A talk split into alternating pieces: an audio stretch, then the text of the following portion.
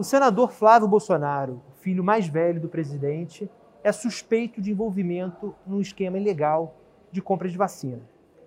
A afirmação foi feita pelo senador Renan Calheiros, em entrevista agora há pouco, a mim e ao colunista Caio Barbieri, aqui do Metrópolis também, que nos reunimos nessa noite de quarta-feira, logo após ser preso o ex-diretor de logística do Ministério da Saúde, pela CPI, com o senador, para conversar sobre esse fato, e ele detalha na entrevista que você vai assistir a seguir por que, que ele tem essa suspeita e, e qual é a exata extensão disso, e fala também sobre o cenário político brasileiro. Segundo Renan, se fosse hoje, André Mendonça o provável indicado do presidente Jair Bolsonaro para o STF não passaria no Senado. O lugar de fala do senador é muito forte. O Renan é o único senador da história a estar há quatro mandatos consecutivos no Senado Federal. Desse lugar, ele faz uma análise também sobre a governabilidade e diz que percebe haver uma deterioração na governabilidade tanto na Câmara quanto no Senado. O impeachment, ele acha que é um desfecho possível dessa crise. Agora, a responsabilização do presidente também. Na entrevista, eu, o Caio Barbieri e o senador Renan optamos por não usar a máscara porque nós estávamos distantes o suficiente para seguir os protocolos de segurança sanitária. Agora, por exemplo, gravando essa mensagem aqui para você, eu, como estou sendo circundado por pessoas, tenho que usar a máscara. É isso. Boa entrevista, depois comenta o que você achou nas redes da coluna do Metrópolis. Senador, boa noite, obrigado por nos receber. É, eu queria começar nossa conversa é, perguntando, fazendo uma pergunta que eu acho que todo brasileiro hoje quer saber.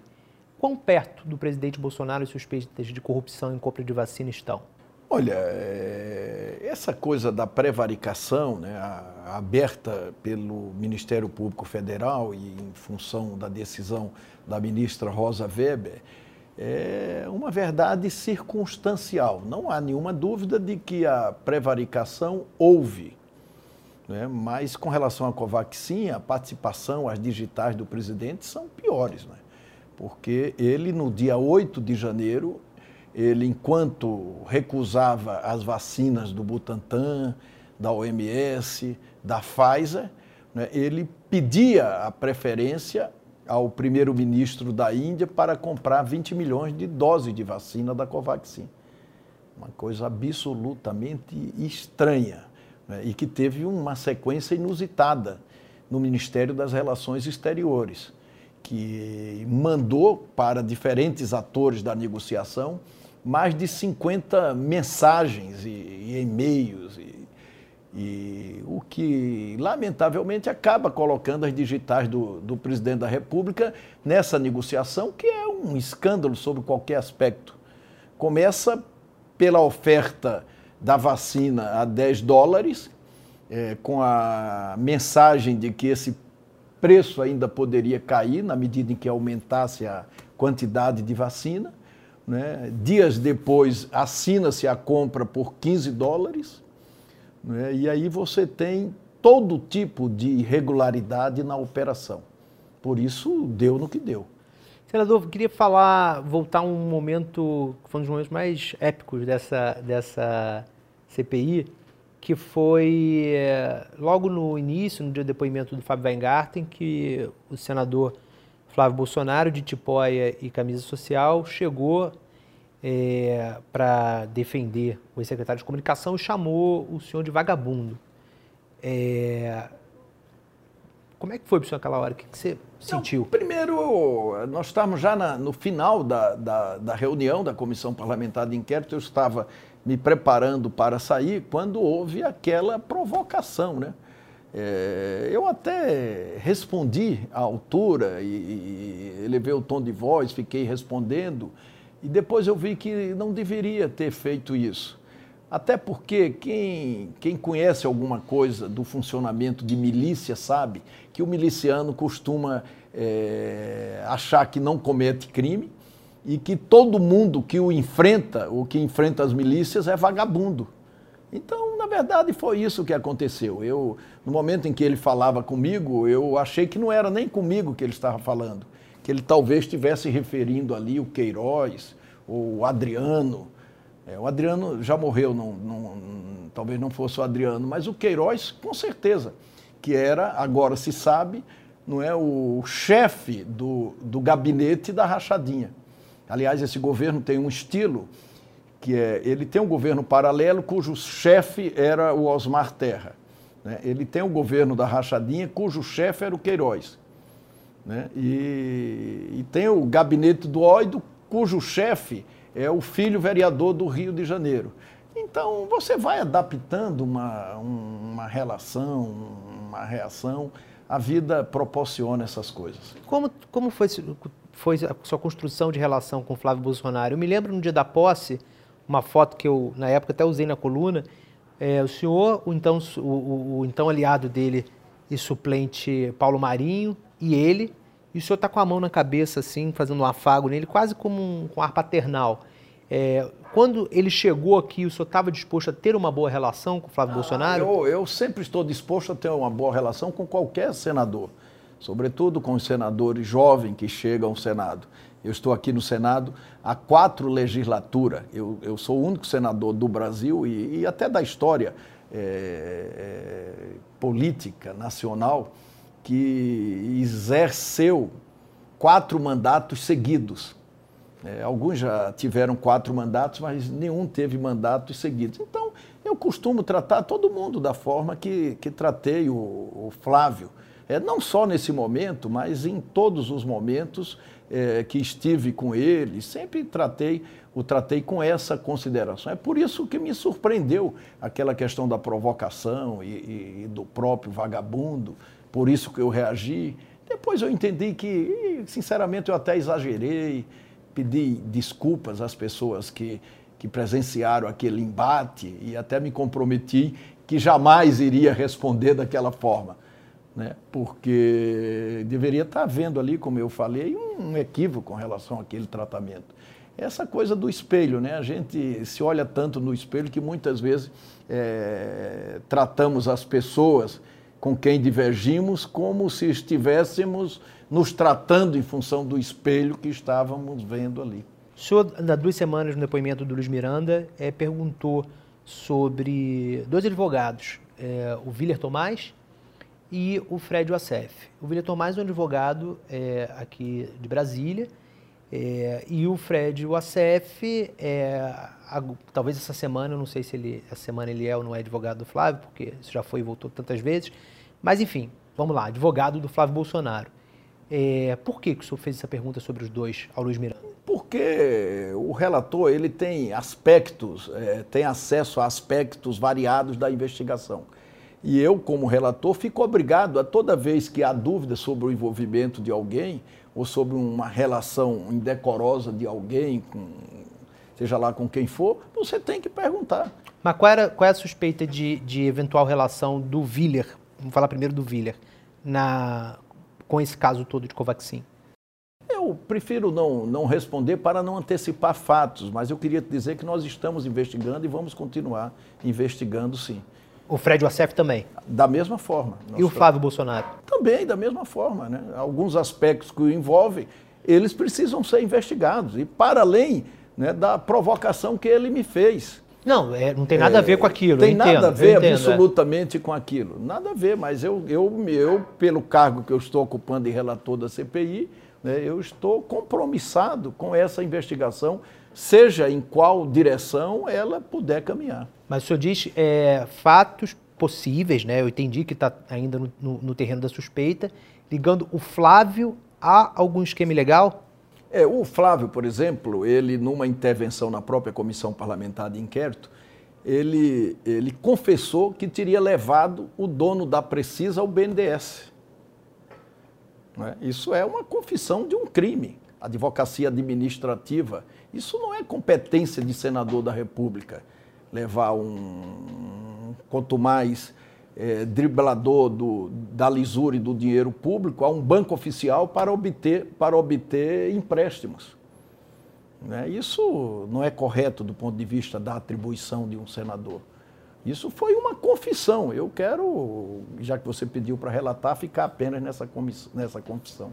Certo. Mas só para uma coisa para ficar claro, o Flávio é formalmente investigado pela não, CPI? Não, não é formalmente investigado.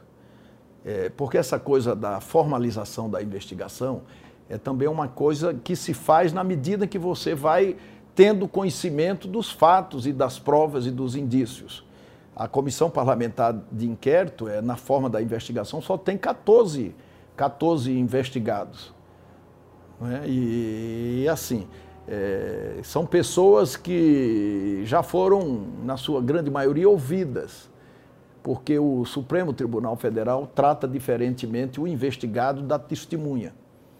É, e, e, assim, você não pode prejugar, é, e na medida que você é, convoca para o depoimento o investigado, ele pode silenciar, ele pode calar. Sim.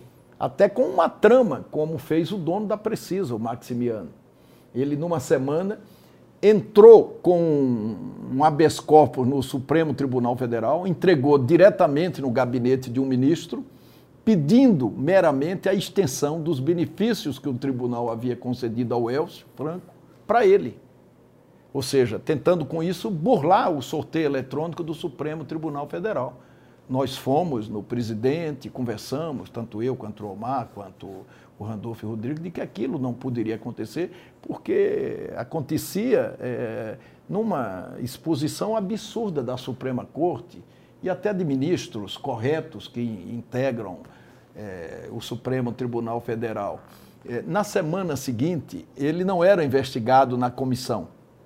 De propósito, nós não tínhamos o colocado na relação dos 14 investigados anunciados. Né? Ele aí, ele também não era investigado na Polícia Federal. Mas para garantir esse status de investigado, podia ter um, que abrir uma investigação contra ele em qualquer lugar. Como nós não íamos abrir na comissão parlamentar de inquérito, que é que ele conseguiu abrir essa investigação na Polícia Federal. E com base nessa investigação que abriram na Polícia Federal, dois dias depois, a ministra Rosa Weber foi obrigada, pela jurisprudência do Supremo Tribunal Federal, a consentir que ele ficasse calado na comissão. Então, essas coisas não acontecem por coincidência, né? não acontece por coincidência. Sobre é, a última pergunta relacionada a Flávio, ele e o Fred Wassef, engraçado que tiveram reações explosivas, né? Ele novamente apareceu, dessa vez virtualmente, está perguntando do meu entorno, foi esse o termo que ele usou, né, para se referir ao Willer e, e, ao Fred. E o Fred veio ao Senado é, numa sexta-feira à noite, apareceu aqui, teve até aquela coisa engraçada de se trancou, não se trancou no banheiro feminino. Por que essa reação dos dois explosiva? Eu não sei. Eu, sinceramente, não entendo muito bem esses rompantes, não. Eu, eu, eu procuro agir diferentemente, até com, com racionalidade, com bom senso, com equilíbrio. Então, eu entendo pouco dessas, dessas reações, mas parece assim uma coisa de desespero, né? Se não parecer desespero, isso o que é que parecerá? O Pazuello e o Elcio Franco, né, é, respectivamente ministro e ex-ministro e ex-secretário de Saúde do Ministério da Saúde, eles receberam cargos no Palácio do Planalto é, após o deixarem o ministério. Hoje foi um, um, depoimento que complicou um pouco a vida do Elcio Franco, tal qual a do Pazuello foi complicada em outros momentos. É, queria que o senhor analisasse isso, né, o que, que aperta para o lado do Elcio Franco, e também queria lhe perguntar se o senhor percebe que é, esses cargos são uma forma de blindar os dois e de manter os dois próximos ao governo? É, eu acho que, em função do agravamento da convivência no Ministério da, da Saúde, né, e, e com ramificação é, nos, nos, outros poderes também, é, do ponto de vista desses militares da reserva, no Palácio do Planalto, né, e do ponto de vista do Centrão, que ocupava o Ministério da Saúde, e do ponto de vista é, do domínio na Câmara dos Deputados. Eu acho que essa confrontação envolveu diretamente, de um lado e do outro, o Roberto Ferreira Dias e o Elcio Franco. É, o dossiê do Roberto contra o Elcio e contra os militares era um dossiê para construir uma blindagem, porque ele já tinha sido demitido, ele tentou ir para a Anvisa, é, o Elcio e os militares e não deixaram, a, política e o Centrão queriam. É, né? Ele foi demitido em função de uma denúncia em que ele estava recebendo é, um, um, dólar por, por cada dose de vacina.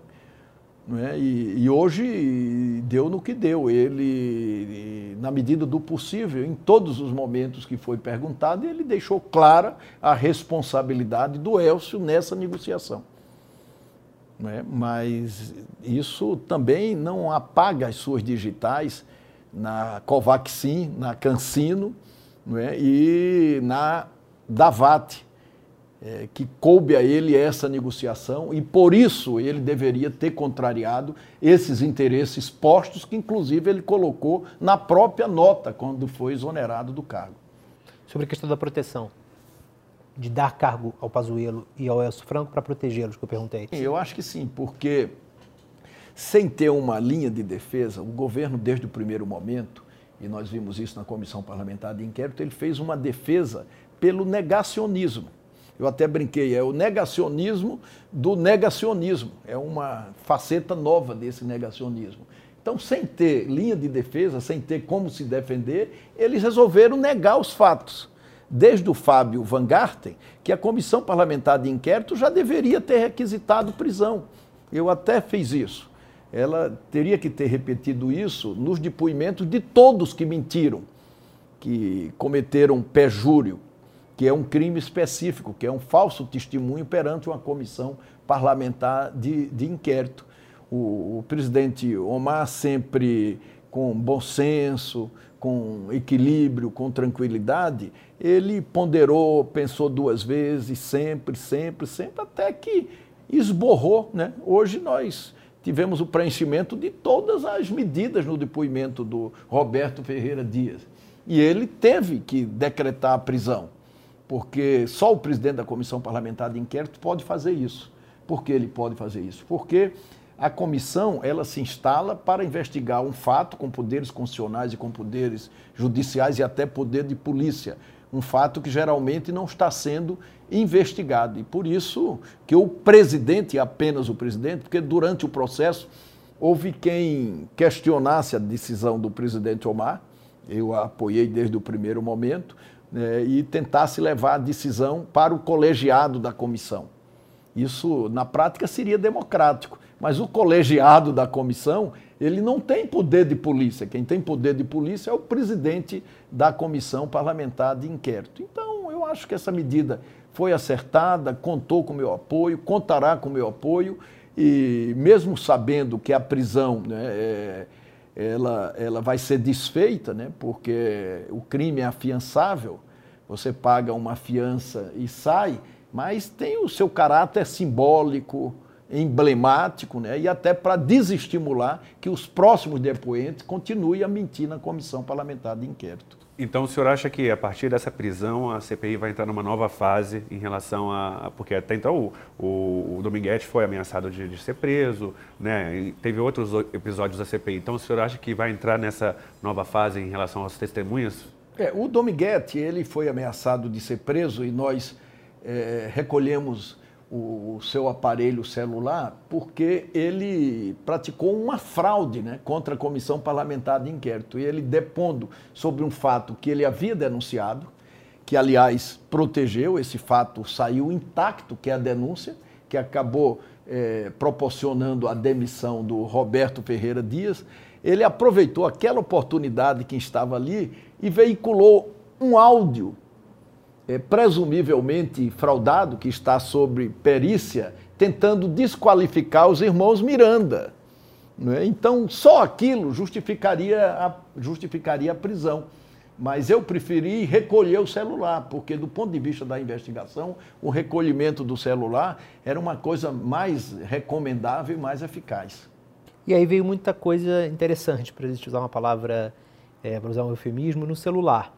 É, ali se possivelmente a gente vai ter uma, uma variedade de linhas de investigação, de coisas que às vezes têm a ver até para além da vacina. O Elcio Franco, ele foi o secretário executivo que perdurou durante os ministros. Né? Isso é um, é um, é um, fato curioso. Ele, ele foi secretário executivo do Mandetta, depois, quando o Pazuello foi secretário executivo do TAIS, ele ficou em outra posição, mas continuou no ministério e foi secretário executivo do Pazuello. Essa posição do Elcio Franco e as, os indícios que estão surgindo de que há corrupção no Ministério da Saúde, para além da vacina, é, sugerem que ele pode ter uma posição, podia ter uma posição é, estratégica para diferentes atos de corrupção que eram cometidos ali? O envolvimento é uma coisa tão, tão óbvia a partir da, das investigações e das constatações que acontecem diariamente, das gravações que são exibidas, né, do, dos áudios que se conhecem, das, das ameaças, das chantagens que, que, alguns, que alguns tentam, tentam fazer e, e do. E do significativo do, do estratégico que eram os cargos que os dois ocupavam. O Elcio, a secretaria, em, no advento de, dos últimos ministros, né, e o Roberto, é, que era o, a, a diretoria de, de logística. Então, o Elcio tirou o Roberto da negociação das vacinas. Mesmo assim, o Roberto, contrariando o Elcio a orientação, o Roberto negociou a Covaxin, né, negociou com a Davat, né, recebeu em várias oportunidades, como ele próprio confessou, o reverendo Amilca, que foi lá vender vacinas, oferecer vacinas, é, orientados é, pelo Palácio do Planalto, que foi outra mentira que eu perguntei, depois o Randolph insistiu, é, quem, quem havia marcado ou pedido para ele receber o reverendo, e, ele disse que não lembrava, que ia fazer uma pesquisa, ia tentar levantar e não falou. Essa também foi uma das mentiras elencadas, né? porque claramente ele deixou de dar uma informação que era uma informação muito importante para, para a comissão parlamentar de inquérito. Então eu acho que, que na verdade foi foi isso que aconteceu, né? Lamentavelmente, no momento em que o país precisava antecipar o calendário de vacinação, o país estava se transformando né, no cemitério do mundo, com esse morticínio. É, já se conhecia que pelo menos mais de 300 mil mortes poderiam ter sido evitadas se o país tivesse tido um outro calendário, adotado um outro calendário de vacinação. E o presidente, por vários motivos, mas, sobretudo, porque preferia negociar com esse tipo de gente, que possibilitava propina para alguns, é, recusando a negociação com Pfizer, repito, com o Butantan e com a OMS. Né? Ele, ele e também por, por, por, não acreditar na eficácia da vacina, que é o, que é o pior. Senador, é, hoje, curiosamente, após a prisão do depoente, é, o, o, deputado federal Luiz Miranda passou pelo, pelo corredor ali para as salas das comissões e declarou que, que entregou uma nova remessa de documentos sobre possível também corrupção em, outra, em aquisição de outros insumos dentro do Ministério da Saúde. Claro que ele disse que precisa apurar ainda pela a comissão vai apurar ainda. O senhor acredita que vai vir aí um mensalão da saúde? Ah, eu acho que sim, porque é muito difícil de, de acontecer, raciocinemos o Roberto Ferreira Dias, ele rouba na Covaxin, ele tenta roubar na, na Davat, né? ele tenta roubar quando recebe o pastor, que vai oferecer vacina e não, e não, e não tem nada para vender, né? e ele se torna um homem correto na aquisição de todos os outros insumos da saúde. É muito difícil né, ele, ele ser desonesto nesses fatos que já se conhece e se transformar num homem correto, honesto, transparente é, nas outras aquisições do Ministério. Porque ele só não tratava de vacina, mas tudo no Ministério, tudo que se comprava ou se contratava era com ele. Né? E ele tinha essa responsabilidade e foi posto lá exatamente para conduzir essas negociações. Hoje, afinal, quem indicou o, o Ferreira Dias? Já se tem essa resposta? Já se tem, porque. Quem ele, foi? Ele trabalhou no Paraná, foi secretário de Estado de várias pastas, ele tem um relacionamento muito próximo com o líder do governo, Ricardo Barros, que tem um relacionamento próximo também com o deputado Lupion. Né? Mas foi... o, o, o, exatamente o Lupion, o Luiz Henrique Mandetta disse que foi o Lupion, o próprio Lupion confirmou, eles falaram que era um currículo ótimo, mas o próprio Mandetta também levantou a, a, a lebre de que quando o Mandetta sai, ele continua e que ele não pode responder quem manteve o Ferreira Dias. E a manutenção, tanto dele, como eu falei do Elcio agora há pouco, mas dele também, é curiosa porque eles trocaram todo mundo do, do Mandetta mas mantiveram alguém. É como se tivesse um novo padrinho ali. Mas o governo, do, do ponto de vista do governo, não há nenhuma dúvida de quem manteve. Quem manteve? É, e do ponto. O, o, o, Roberto era uma indicação do Centrão. Né? Ele tinha qualidades, ele confessa que, que era um técnico de carreira, não do Ministério da Saúde, né? Mas onde ele trabalhou e exerceu cargo foram nas secretarias do, do governo do estado do Paraná, por ocasião da, da presença da esposa do Ricardo Barros, com quem ele tem ligação, confessou que de uma forma ou de outra vai na casa dele, tem uma convivência direta. Na tentativa de demissão, aí nós tivemos um ajuntamento de forças políticas, mas ainda referenciadas pelo Centrão, que não permitiram a conversa do presidente da República, até hoje não negada com os irmãos Miranda, é exatamente isso. O presidente até hoje não falou, porque na oportunidade, é, a expectativa que se tem é que ele tenha falado não apenas no nome do Ricardo Barros, né, mas o Ricardo Barros representando exatamente algumas pessoas aí desse, desse centro político que, que a gente conhece. Então não há nenhuma dúvida com relação às digitais de quem nomeou, de quem levou o currículo, que foi o caso do Lupion, né, e de quem o sustentou nas tentativas de demissão. Como também de quem o barrou quando o Centrão estava o indicando para a Anvisa. Então. Quem o barrou? Quem foi que barrou? Quem quando, barrou, quando quem o Centrão foram indicou... os interesses que ele cita na nota, contrariados, que eram representados pelo Elcio. Franco. Entendeu? Senador, é, a, ala, a, base governista ali da CPI tem acusado o senhor de ser parcial é, nos seus posicionamentos em relação a alguns depoentes, que quando vão os, os, defensores da cloroquina, que o senhor é impaciente, mas quando é, algum discurso corrobora nessa narrativa contra o governo, que o senhor deixa fluir, digamos assim. O senhor se considera parcial Não, nesse absolutamente. Processo? Eu nunca participei de comissão parlamentar de inquérito, estou lá para prestar né, um, um serviço ao parlamento, ao país, para dar uma resposta aos familiares dessas vítimas. Né? Isso é uma coisa fundamental, talvez a mais importante dessa quadra que nós estamos vivendo, e eu me esforço todos os dias para ser imparcial. Não ao ponto né, de, de ouvir charlatões prescrevendo remédio em substituição, a, a, em substituição às vacinas. Quer dizer, infelizmente a minha paciência não chega tanto.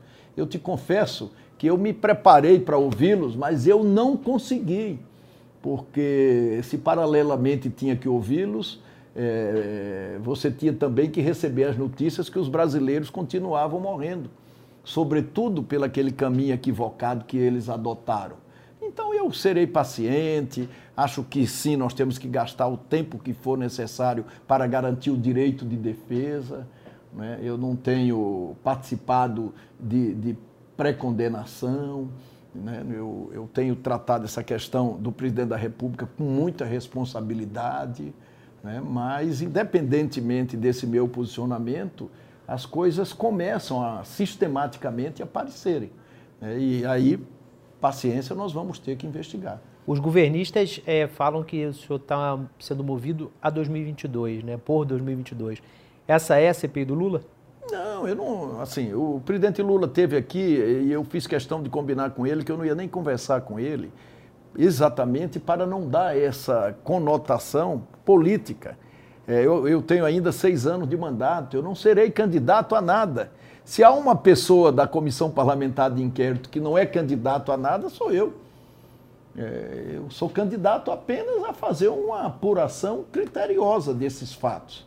Aí sim eu tenho me dedicado, tenho estudado, tenho reunido as melhores cabeças para que a gente possa se desincumbir dessa atribuição e oferecer essas respostas ao povo brasileiro.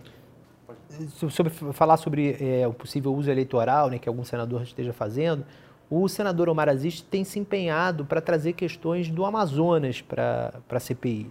É, ontem mesmo ele, ele insistiu com os senadores que votassem é, requerimentos relacionados ao Amazonas. E há um outro senador no Amazonas, que é o senador Eduardo Braga, é, e os dois ali têm um duelo silencioso. Como é que se vê essa questão do Amazonas na CPI? É, eu vejo essa questão do Amazonas com muita preocupação, né, porque eu estou dos dois lados é, é assim: é, nós temos uma obrigação de investigar o que aconteceu. O Amazonas é um fato determinado da própria comissão parlamentar de inquérito. Nós tivemos algumas dificuldades em função de convocação de governadores ou de pessoas ligadas aos governos estaduais, porque o Supremo entendeu que a comissão parlamentar de inquérito não pode investigar os estados nem os governadores. É uma óbvia limitação. É, mas é o trabalho para que a gente possa, na evolução, fazer aí um acordo, um entendimento, é, especificar tudo o que vai poder é, eventualmente ser feito com relação à investigação do Amazonas. Recentemente na, na CPI, a gente percebe que a base governista é um pouco perdida. É, hoje mesmo, no, no, no depoimento é, do Roberto Dias, é, senadores defenderam o Roberto Dias, que foi justamente exonerado pelo próprio governo. E em função do fato do pedido da propina. E eu queria que o senhor fizesse uma avaliação sobre o, discurso da base governista. Ah, eu acho que é uma situação muito difícil. Eu até tenho boa relação com Marcos Rogério, com o Heisen, com Fernando Bezerra, com Ciro Nogueira. É, o, o Senado é uma casa pequena, né? são 81 senadores e você acaba tendo ali um, uma convivência, você faz amizades. E eu, quando posso, digo para eles, nos corredores, que é uma situação muito difícil. Primeiro, porque o governo não tem uma linha de defesa. Você imagina o que é fazer parte de uma tropa de choque para defender um governo que não tem uma linha de defesa. É, e que vai optar pelo, pelo negacionismo, vai negar os fatos, tentar escondê-los. Chegou ao cúmulo do, do, do Fábio Van Garten é, negar uma entrevista que deu na revista Veja, gravada. É, quando você nega uma entrevista dada, é, gravada, significa dizer que você está disposto a negar qualquer coisa. Mas você não tem ali algo a defender, você não tem uma linha de defesa óbvia, convincente.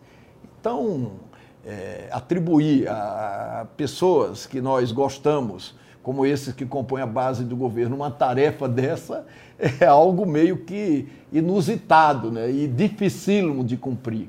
Eu, em algumas circunstâncias, lamento, sinceramente, lamento por eles.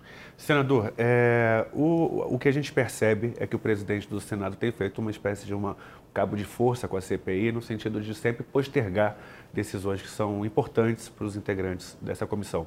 O senhor acha que o, o, presidente do Senado, Rodrigo Pacheco, tem atrapalhado a CPI com essa falta de posicionamento em relação, inclusive, à prorrogação dos trabalhos? Eu acho que ele não tem demonstrado é, boa vontade com a comissão parlamentar de inquérito. E, e já disse para ele o que, o que vou repetir aqui. Eu acho que não é um encaminhamento inteligente do ponto de vista do que a sociedade pensa da comissão parlamentar de inquérito. É, logo ele, que é um, um político, uma revelação, um presidente do Senado muito jovem, de Minas Gerais, que é um estado também muito representativo com relação ao equilíbrio e à, e à ponderação. Então, nós tivemos muitas dificuldades né? e continuamos tendo essas mesmas dificuldades. A primeira foi que coletamos o número de assinaturas, definimos o fato determinado e não conseguimos instalar a comissão parlamentar de inquérito. É, nós tivemos que instalar a comissão parlamentar de inquérito a partir de uma decisão do Supremo Tribunal Federal. Agora, novamente, nós não tivemos boa vontade com relação ao funcionamento da CPI durante o, recesso. É, na dúvida até se haveria ou não haveria recesso. Eu mesmo conversei com ele e dei um testemunho de que comissões parlamentares de inquérito importantes, elas funcionaram é, nos recessos do parlamento, compatibilizando assim a necessidade da investigação. Porque a investigação você não a paralisa em função de um recesso. E um recesso desse, né, que não é recesso, porque é muito curto e porque nós não votamos ainda a lei de diretrizes orçamentárias. Você só pode ter recesso se você votar a lei de diretrizes orçamentárias. É, e, além de tudo isso, é, mandar para casa no recesso quem já está em casa deliberando é uma coisa também meio que, meio que indefensável. Mas eu acho que essas coisas vão sendo superadas na medida que os nossos, nossos trabalhos avançam. Hoje saiu uma pesquisa, essa comissão parlamentar de inquérito ela é aprovada por mais de 60% da população. É, nunca uma comissão parlamentar de inquérito teve esse nível de aprovação. E isso só faz aumentar a nossa responsabilidade no sentido de elucidar esses esquemas todos que aconteceram aí no enfrentamento da, da pandemia, mas, sobretudo, na aquisição dessas vacinas, né? porque o que está claro até aqui é que o governo não queria negociar com quem tinha compliance, com quem tinha acompanhamento. O governo preferia negociar com o Domiguete, com o reverendo Amilca, né, com a Precisa, com a Belcher, é, empresas que estiveram como atravessadores no contrato em detrimento daquelas farmacêuticas, daquelas indústrias né, que podiam negociar diretamente com o governo federal, é, levando a quantidade de vacinas né, e, consequentemente, diminuindo esse preço. Só queria somar uma, uma pergunta uh, sobre o Rodrigo Pacheco, Pacheco é, a que o Caio fez. É, ele, a impressão que, que a gente tem é de que ele está sempre no, no, no, meio do caminho ali, porque o Planalto também não está satisfeito com ele. O Planalto é, acha que ele faz pouco. É, e no, no, a oposição e os governadores e os senadores independentes também acham que ele faz muito para tentar dificultar o trabalho da CPI. É, isso é ele sendo mineiro na sua essência? Ou, ou você acha que essa avaliação do Planalto está equivocada e de que ele está atrapalhando Não, eu, sinceramente, acho que tem muito do estilo próprio aí do mineiro. Do mineiro. Do mineiro, tá? Mas assim, mas nada com relação à comissão parlamentar de inquérito que não possa ser contornado. Né? Porque a comissão é uma comissão independente, nunca uma comissão se instalou com essa correlação. Né? A correlação é totalmente desfavorável ao governo. O governo achava que tinha maioria na Câmara dos Deputados e não tem, que tinha maioria no Senado Federal e não tem. A maior demonstração que ele não tem maioria na Câmara dos Deputados é que o presidente da Câmara dos Deputados, que tem reiteradamente criticado a comissão parlamentar de inquérito, ele não despacha sobre o, os pedidos de impeachment. Né? Ele não pode deixar de despachar um expediente normal. Ele pode recusar a comissão parlamentar de inquérito, mas esse despacho, recusando a comissão parlamentar de inquérito, possibilitará um recurso ao plenário. E apenas na oportunidade desse recurso é que nós iríamos ver se o governo tem maioria na Câmara dos Deputados porque o único link que existe do governo com o parlamento, e aí eu incluo o Senado e a Câmara também, é o orçamento. Porque a involução foi tanta que nós estamos tendo hoje no Brasil, isso também é inédito, um orçamento secreto, com a emenda chamada RP9, que vai destinar para os senadores é, 6 bilhões de reais e 9 bilhões de reais quase para a Câmara dos Deputados é, serão usados secretamente. O Tribunal de Contas sequer vai acompanhar a execução desses gastos. Isso que... em pleno século XXI é um atraso inominável. O senhor acha que o, a, o orçamento secreto é uma forma de compra de apoio político? Eu acho que é. Acho que é o único link, né? Se não servir para a compra, ele vai servir para quê? Isso num orçamento que tem um déficit de mais de 330 bilhões de reais. Quer dizer, isso é uma coisa indefensável sobre qualquer aspecto. Última pergunta sobre, sobre governabilidade, já que o senhor falou disso.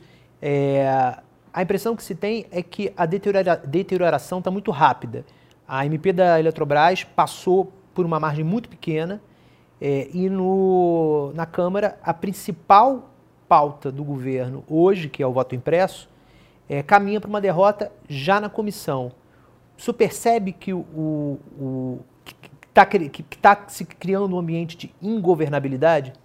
Não, eu acho que o governo tem perdido popularidade rapidamente né, na sociedade. As pesquisas dessas. Mas e a governabilidade?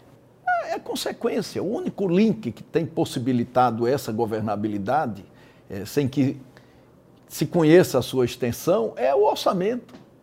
É, por exemplo, essa questão do, dos pedidos de impeachment, que já passam de 100 na Câmara dos Deputados, quer dizer, é, a, a, apreciação deles a partir da rejeição do presidente por um despacho possibilitaria nós vermos é, como é que anda a correlação na Câmara dos Deputados. Porque aqui é, o governo achava que tinha maioria no Senado, né, esmagou a proporcionalidade, que é a única referência que existe nos parlamentos do Brasil e do mundo com relação ao tamanho das bancadas e à ocupação é, consequente de cargos é, no parlamento em função dessa proporcionalidade, do tamanho das bancadas, isso foi esmagado pelo governo. Né? É, os partidos grandes perderam as referências. E vem a comissão parlamentar de inquérito e repõe a proporcionalidade, porque, como eu falava, não há outra coisa para substituir a proporcionalidade. E o que é que a proporcionalidade revela? Revela em 11, é, sete senadores que são, pelo menos, independentes com relação ao governo. É, eu não tenho nenhuma dúvida que, se houvesse mesmo a rejeição pelo presidente da Câmara desses pedidos, né, o recurso com relação à decisão do presidente demonstraria que na Câmara dos Deputados também, apesar do, do orçamento né, para ser executado, já foram executados mais de 2 bilhões de reais nesse, neste ano de 2021, revelaria que o governo não tem maioria, porque o parlamento é consequência do que a sociedade quer e pensa. Nesse aspecto, o senador, até quando o senhor acha que o Centrão vai continuar nessa base de apoio, garantindo esses votos para Bolsonaro dentro do Congresso Nacional? É, eu acho que a sua maneira, né? o Centrão vai, vai continuar. É, é evidente que nós temos alguns obstáculos ao impedimento do presidente da República. Todos nós sabemos disso. Né? Nós temos pelo menos três barreiras que precisariam, é, é se o desfecho inevitável é esse, porque no presidencialismo você não tem alternativa ao impedimento do presidente. No parlamentarismo você tem, quando se tem uma crise política no parlamentarismo, cai o gabinete, né? você faz uma renegociação, inclui outros partidos na, na coalizão de governo. No presidencialismo, não. E nesse presidencialismo de coalizão que nós temos no Brasil, pior. Por isso, a, a incidência de, de impedimentos de presidente da República nos últimos, nos últimos anos até por responsabilidade fiscal. Por que isso acontece? Porque você não tem uma alternativa. Mas voltando para a circunstância que vivemos, né, você tem uma eleição marcada para outubro, isso de qualquer maneira é, esvazia, porque põe uma referência para o impedimento popular do presidente, né, estabelece uma data para a eleição. É, você tem o fato do Mourão ser o vice-presidente da República, né, e a sua formação política é, é, um político de direita que em alguns momentos nunca levou em consideração também o que significam as instituições, o Estado democrático de direito. É, demonstrou isso no próprio exercício das suas atividades no Exército Brasileiro, por isso foi punido algumas vezes, a exemplo do presidente da República, da, da República também. E você tem é, o fato de o, do Centrão estar na Câmara dos Deputados. E está na Câmara dos Deputados sem querer despachar os processos de impeachment. Então, isso é outra coisa que precisa ser, de uma forma ou de outra, removido. Mas o fato é que o governo ele tem perdido muito apoio. As pesquisas da semana dizem que o governo tem apenas 23% de aprovação o que, em português claro, significa dizer que a reversão para uma eleição ela já é muito difícil a esta altura do campeonato. Né? E, como alternativa a isso, o presidente publicamente estimula um retrocesso institucional, um golpe. Né? Se coloca em campanha, que já foi uma consequência da comissão parlamentar de inquérito, né? porque ele saiu do cercadinho, teve que ir para a rua mas não em defesa de uma candidatura, né, que ele já tem menos da metade dos votos do segundo colocado. É uma coisa dificílima de recuperar, porque esse tipo de rejeição do presidente da República é uma rejeição difícil de, remover. É uma rejeição em função do emprego que se perdeu, em função da inflação que dificultou né, as pessoas com rendas menores viver, é, em função de um parente que, que perdeu a vida ali ou foi sequelado pela Covid, né, muito é, em função dos posicionamentos do presidente para não comprar vacina na hora certa, para atrasar o processo de vacinação, que a Comissão Parlamentar de Inquérito também, de certa forma, agilizou, né? porque o presidente da República, ele sempre contrariou a vacina, a sua eficácia. O presidente da República sempre defendeu que tinha que aglomerar, não podia usar máscara, porque tinha que facilitar a caminhada do vírus. Porque o vírus iria elevar o nível de contaminação da população né? E a partir daí você teria uma imunização natural, uma imunização de rebanho. Por isso que ele não queria vacina. Ele preferia a cloroquina e o tratamento precoce. Quer dizer, isso é um atraso nunca visto, sobretudo no Brasil, que foi um país que sempre avançou do ponto de vista da, das imunizações. Né? Tinha uma, uma rede que era uma das mais importantes do mundo, que também foi desfeita com relação, com relação a tudo isso. É, de modo que eu acho que o governo atravessa um momento aí muito difícil, muito difícil. Eu acho que teria que fazer um esforço muito grande, que não faz muito o perfil, a característica do presidente da República, para que isso, de certa forma, pudesse ser minimizado. Senador, recentemente a Polícia Federal abriu um inquérito é, contra o senhor de, um, de uma situação ocorrida há, há, bastante tempo. O senhor acha que isso tem dedo do ministro da Justiça, Anderson Torres, ou melhor, o senhor acha que é, a Polícia Federal vai ser usada mais vezes é, para tentar combater o trabalho da CPI, como o senhor sinalizou? É, eu, sinceramente, não, não ligo para isso. Né? Quando o ministro deu aquela entrevista para a Veja de que poderia usar a Polícia Federal, eu disse que isso era uma coisa lamentável. Eu próprio fui ministro da Justiça e sei o que significa a Polícia Federal como uma instituição respeitável. Né? E sei que todos que tentaram usar politicamente a Polícia Federal deram com os burros na água, acabaram errando. Né? É, a Polícia Federal é uma polícia judiciária, né? respeitada, tem excelentes quadros, eu, eu os conheço. Né? Eu já fui ministro, eu já chefiei. E chefiei com, com critérios, com muitos critérios, com relação à estrutura, com relação a salários, né? com com relação a prioridades, é, até em benefício da imagem da própria Polícia Federal. O que é que houve ali? A Polícia Federal ela não pode indiciar parlamentar. Essa é uma atribuição, uma competência, uma prerrogativa do Supremo Tribunal Federal. Quando eu, é, eu fui o autor da lei de abuso de autoridade, é, naquele momento de enfrentamento, é, dos excessos da Lava Jato, era muito importante ter no Brasil uma lei de abuso de autoridade. E eu fui o autor dessa lei.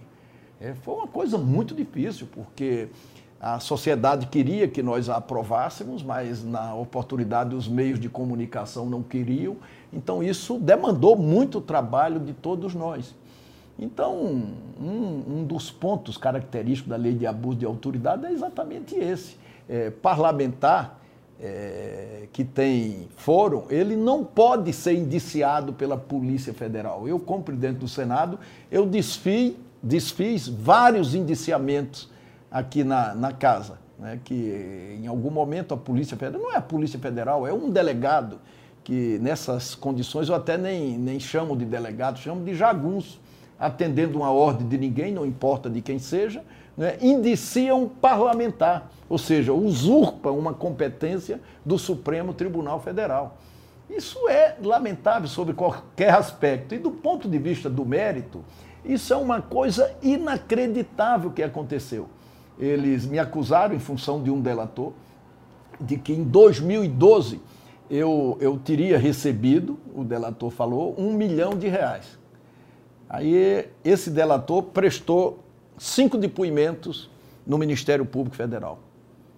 como não citou meu nome, ele foi obrigado a prestar o sexto depoimento para citar meu nome. Ele aí citou meu nome e teve os benefícios da delação. E aí perguntaram, e sobre o Renan? Ele disse assim: eu toda vez que conversava com o senador Romero Jucá, eu tinha implícito ali na cara do senador Romero que ele estava falando em nome do senador Renan Calheiros.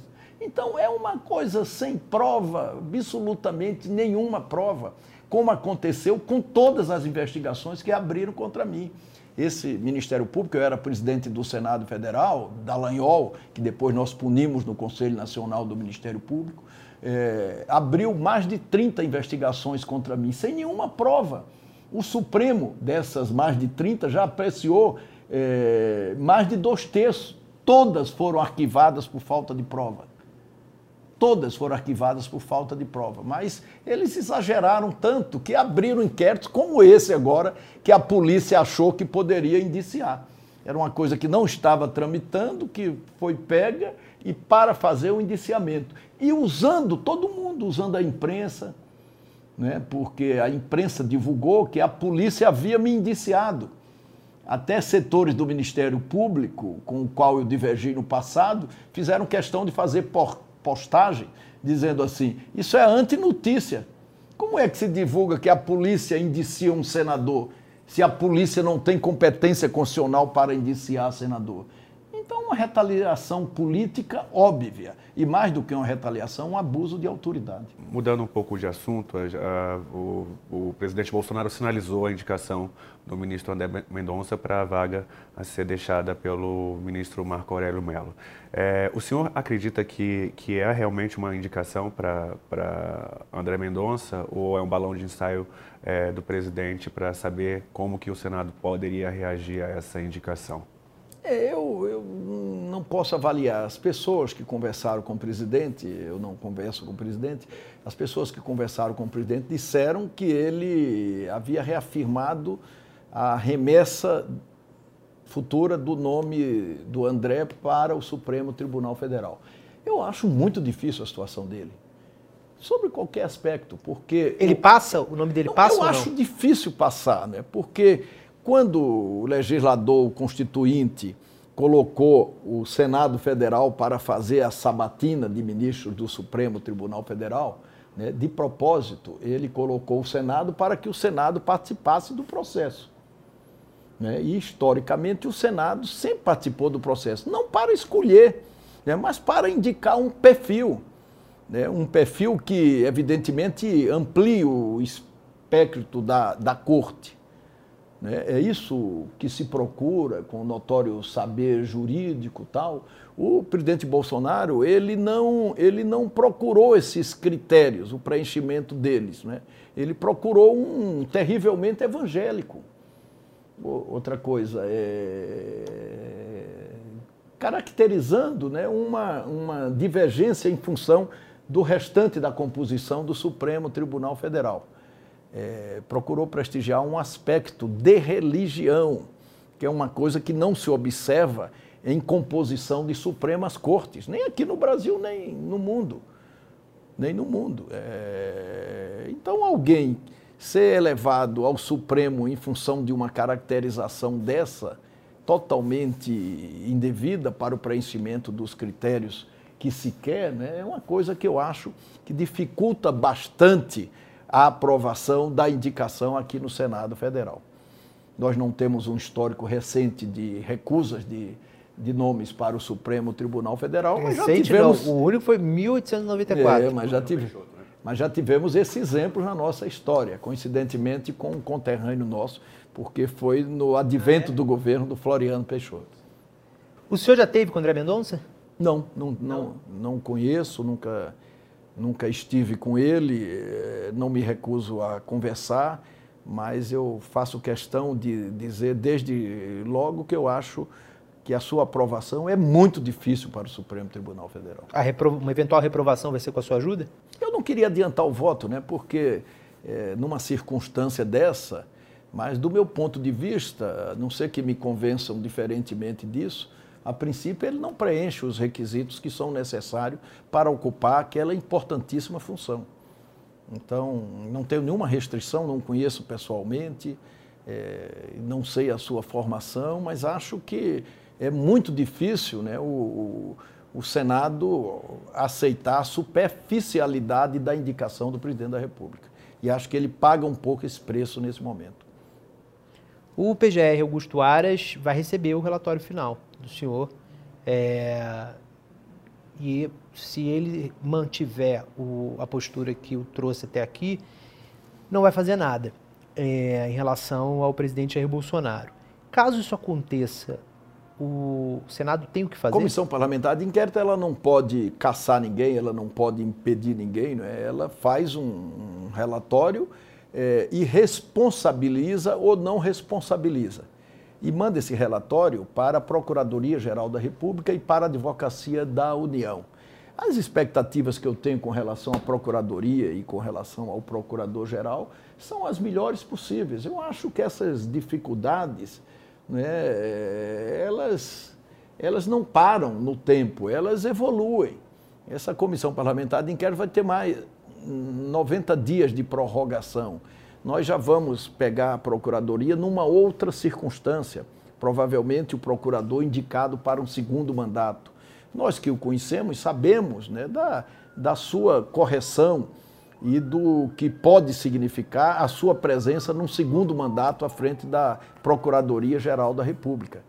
Né? E eu tenho muita expectativa de que a Procuradoria possa, evidentemente, evoluir. Mas esse relatório também, na medida do que for aprovado, que nós não podemos de forma nenhuma antecipar ou mesmo prejugar, né? mas ele pode, como consequência, ser mandado também para os tribunais penais internacionais. É por isso a responsabilidade que nós estamos imprimindo à investigação né, para não incorrermos no futuro em qualquer suspeição.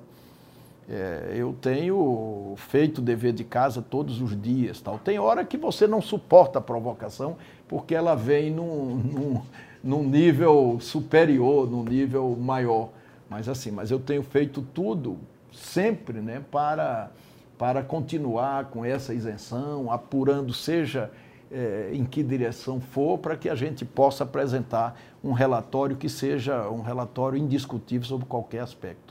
O senador, é, ainda no, no, assunto do Procurador-Geral da República, coincidentemente após assim, o nome do André Mendonça ter sido ventilado como o possível, o, o que vai receber, vai ter a herança e vai herdar essa, essa vaga no Supremo, ele deu dois pareceres que contrariaram os interesses do governo, contra inclusive a privatização dos Correios.